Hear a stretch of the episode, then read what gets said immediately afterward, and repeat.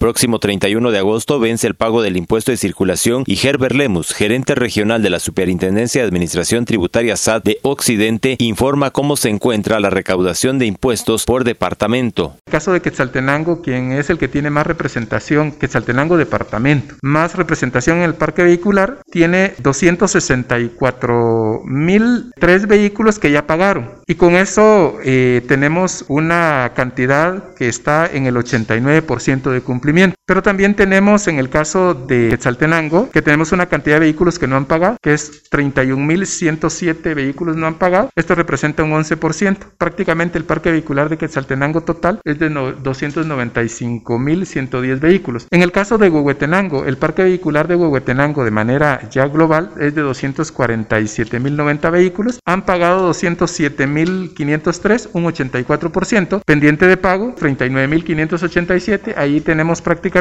el 16% que no ha pagado. San Marcos tiene una cantidad de 228.778 vehículos, 190.258 han pagado, que es el 83%, y pendiente de pago tenemos 38.520, que es el 17%. Quiché tiene un parque vehicular de 149.765 vehículos y a la fecha han pagado 123.118, que representa un 82%. Pendiente de pago 26.647 y un 18% está pendiente de pago. Totonicapán tiene un parque vehicular total de 77.405. Ya pagaron en Totonicapán 68.845 con un 89%. Pendiente de pago tiene Totonicapán 8.560, un 11% está pendiente. En el caso de Sololá tiene 63.569 vehículos. Ya pagaron 54.473 y está pendiente de pago 9.096 que es un 14% que está pendiente de pago. Desde Emisoras Unidas Quetzaltenango informa Wilber Coyoy, primera en noticias, primera en deportes.